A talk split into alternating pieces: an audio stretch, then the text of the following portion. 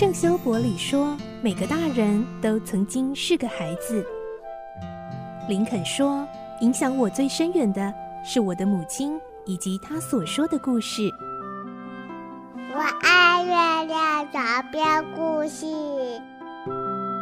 晚安，月亮床边故事。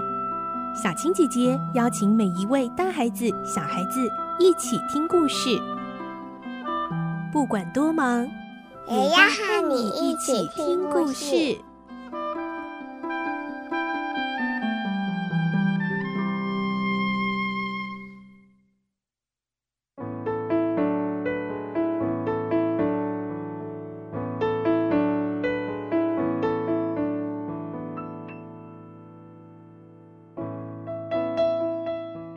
晚安，欢迎你和我们一起听故事。我是小青姐姐，我们继续来听小飞侠的故事。今天是二十二集，我们会听到温蒂说着床边故事，而其实就是他自己的故事呢。空空岛的孩子们全都听得好入神，热烈地讨论了起来。温蒂说着说着，也开始想家了。来听今天的故事。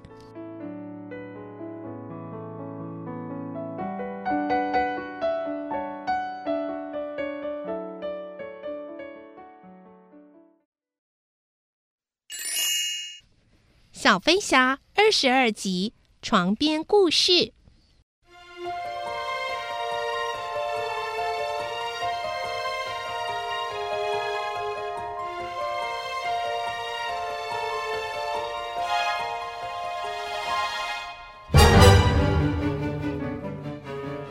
这个夜晚，温蒂为孩子们开始说床边故事，而故事的主角就是达林先生跟达林太太。当故事说到达林先生和达林太太的孩子们在那个晚上全飞走了，飞到空空岛，小卷毛听了眼睛都亮了起来。我知道他们来了，我就是知道哦。突突也喊着：“哦，那些迷失的孩子里有没有一个名字叫突突的人啊？”温蒂点点头说：“有啊。”哦，好帅哟！我在温迪的故事里耶，他在说我哦。那我呢？那我呢？我在哪里啊？其他的孩子也纷纷坐起来，七嘴八舌的问。温迪面露忧伤的说：“有有，大家都有。现在安静点，听我说。我要你们想想，那对不幸的父母，当他们发现孩子不见的时候，会怎么样呢？”嗯，会怎么样呢？他们咬着嘴唇，绞尽脑汁的想，但是一点也想象不出来。温蒂提醒他们：“想一想那些空船啊，嗯，空船，我不知道啊。嗯”他们又呻吟了一阵子。双胞胎的其中一个说：“我想。”他们一定很悲伤吧？我猜对了吗？他为自己能想出一个答案而快乐的笑了。双胞胎中的另一个用手肘顶顶尼布斯，问：“有床不睡，还敢飞去玩？我看有人要倒霉了。你说对不对啊？”尼布斯说：“对嘛，谁敢飞回去啊？一定会被处罚的。”小卷毛一副若有所思的样子说。我倒想知道这些孩子会有什么下场呢？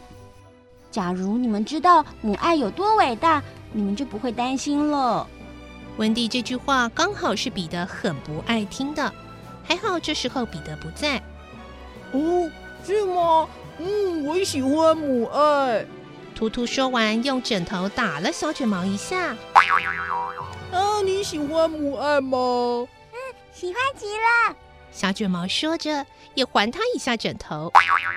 温蒂说：“对啊，那三个孩子晓得母亲不管什么时候都会打开窗户欢迎他们回去，所以就放心的在外头玩。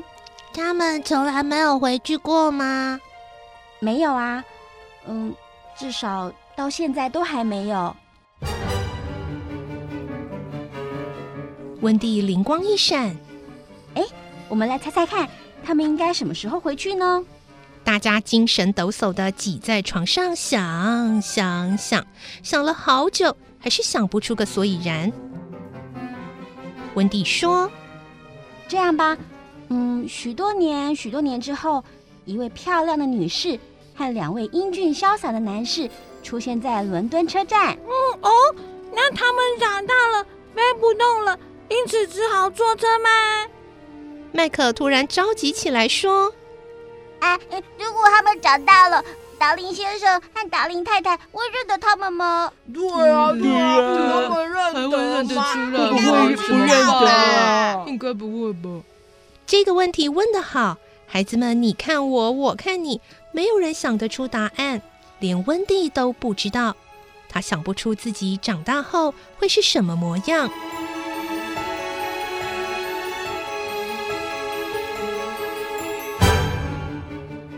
他们吱吱喳喳的讨论长大后的情形时，彼得回来了。乌拉拉，乌拉拉！他和守夜的印第安人打过招呼，很利落的滑下专属的树洞，进到地底下来。已经超过十点了，你们怎么还没睡啊？我们，麦克想解释，小卷毛帮他说：“我们在想自己长大后会变成什么模样。”还有，长大后爸爸妈妈会不会记得我们？嗯，是他们哦。嗯，不对，是我们。图图有点搞不清楚状况了。别傻了，他们不会的。彼得抚着胸口，脸色突然沉下来。他皱着眉头，背对着大家说：“很久以前啊，我也跟你们一样，以为妈妈会永远开着窗户等我。”所以就在外面逗留了很久才飞回去，结果你们知道吗？那个时候啊，窗户上了锁，我的床上还睡着一个婴儿，妈妈早就把我忘了。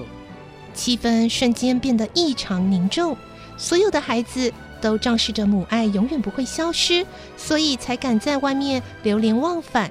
约翰和麦可不愿意，其他孩子也不愿意。他们可以遗忘别人，但是万万不愿意被遗忘。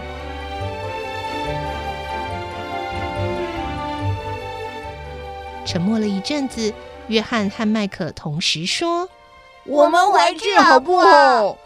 温蒂激动的搂着他们：“嗯，好。”其他的孩子惶恐的问：“啊，你们不会今天晚上就走吗？不要那么快！”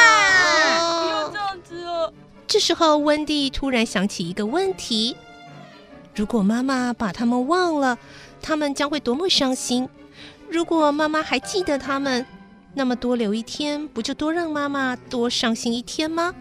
这怎么行？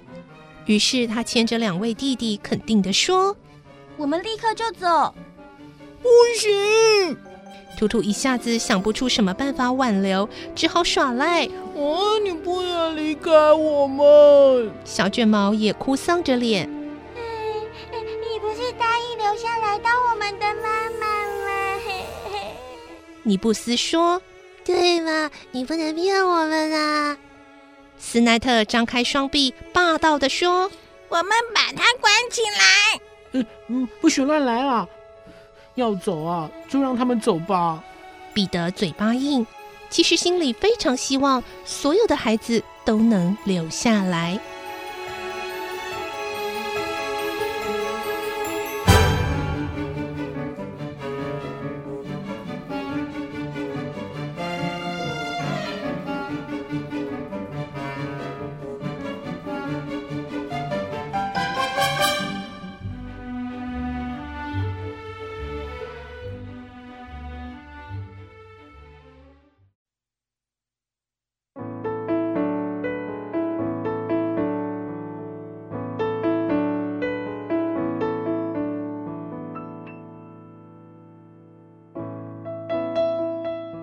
今天的故事就先听到这里喽，明天再继续来听小飞侠的故事。